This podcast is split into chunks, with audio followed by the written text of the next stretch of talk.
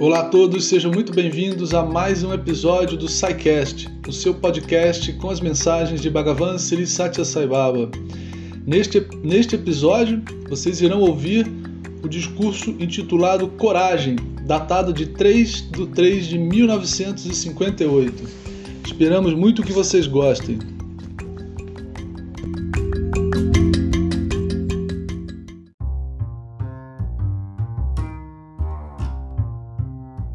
Este discurso não foi previamente planejado, mas é um exemplo das preces de devotos sendo atendidas. Eu não estou dando nenhum conselho novo hoje. É o mesmo conselho que tenho dado aos estudantes em muitos lugares, pois as localidades variam, mas os estudantes são os mesmos. Sua natureza, seu caráter, seus ideais e problemas são os mesmos em todos os lugares. O presidente deste encontro disse há pouco que todos vocês estão atarefados preparando-se para os exames e que muitos só pegaram os livros agora. Isso tem se tornado um tanto comum atualmente. Nove meses do ano vocês leem todo tipo de lixo e nos dois ou três meses que restam estudam minuciosamente aqueles livros realmente essenciais. Isto não é correto. É muito perigoso encher o cérebro com coisas supérfluas e sem valor.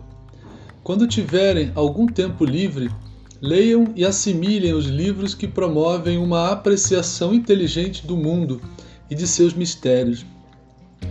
Para viver uma vida feliz, em paz e cheia de contentamento, é necessário uma boa educação, uma educação que seja baseada na ação correta. Não desenvolvam pavor pelos exames Ali, num tempo determinado, vocês têm que escrever as respostas para um certo número de questões. Bem, alguns estudantes começam respondendo logo a primeira questão e continuam em série pelas restantes. Mas é sempre melhor parar um pouco e ler toda a folha de perguntas e selecionar aquelas que podem enfrentar com mais confiança e escrever suas respostas primeiro. Isso lhes dará o impulso para que o cérebro funcione melhor e responda às questões mais difíceis depois.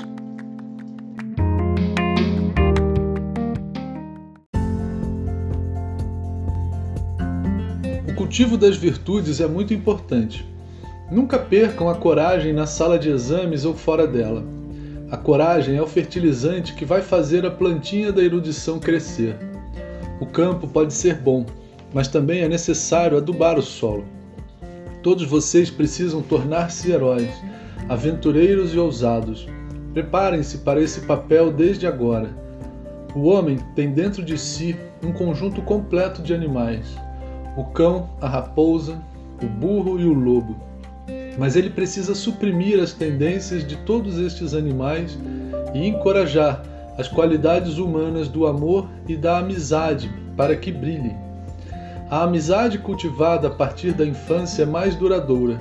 Assim, tentem cultivar verdadeiros amigos desde agora. Acima de tudo, comecem a cultivar as virtudes. Isso é mais importante e benéfico que o mero aprendizado livresco. Isso gera verdadeira bem-aventurança. Essa é a essência de todo conhecimento, a culminância de todo aprendizado. Tratem a todos como sendo sua própria família e mesmo que não possam fazer nenhum bem a eles, desistam de causar-lhes qualquer dor, qualquer mal. Acendam a chama do amor dentro do nicho dos seus corações, e então as aves noturnas da ganância e da inveja irão voar para longe, incapazes de suportar a luz. O amor divino torna-os humildes, faz com que se curvem com reverência quando veem a grandeza e a glória uma pessoa incapaz de se curvar está infectada pelo egoísmo do pior tipo. Lembrem-se de que o homem é o único animal capaz de reconhecer e reverenciar o grande e o glorioso. Usem essa capacidade e tirem dela o melhor proveito. Assim como os dois, os dois fios, um positivo e outro negativo, são colocados em contato para produzir iluminação, de modo similar, a alma suprema e o aspirante espiritual têm que entrar em contato no yoga, união, para produzir iluminação. Assim, Procurem os homens santos e os lugares sagrados e permaneçam na companhia de homens devotados. Um imã atrai apenas ferro, portanto, um, estu um, est um estudante atrai para si apenas aqueles que irão ajudá-los ajudá-lo nos estudos. Apenas coisas assim lhes darão bem-aventurança e intrepidez.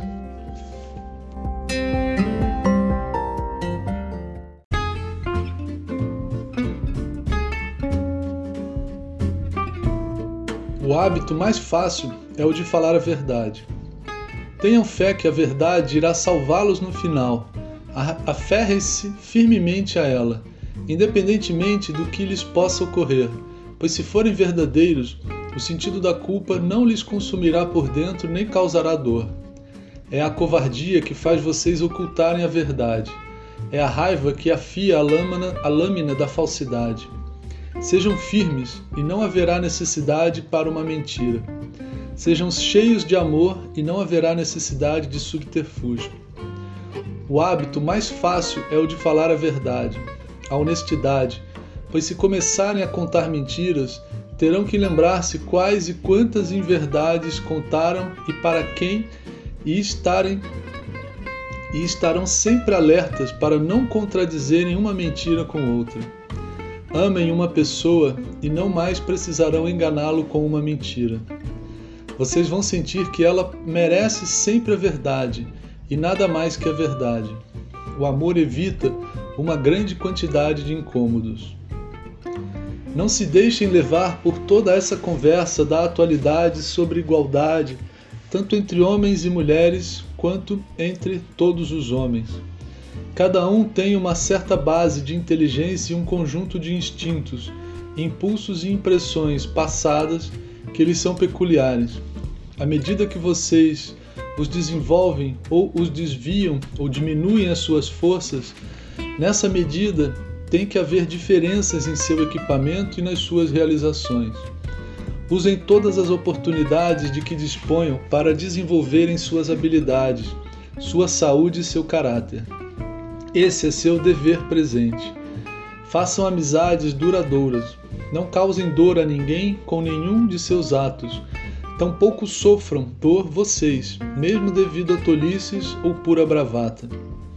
Em sua escola, eu sei que há algumas meninas também.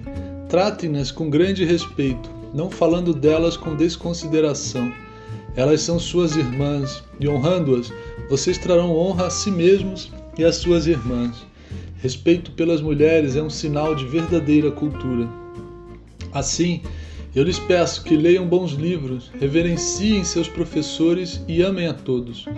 Não desonrem os mais velhos cultivem o espírito de serviço e aprendam como servir aos doentes e aos necessitados, aproveitando toda a oportunidade de ajudar aos demais, ou pelo menos desistam de causar-lhes dor.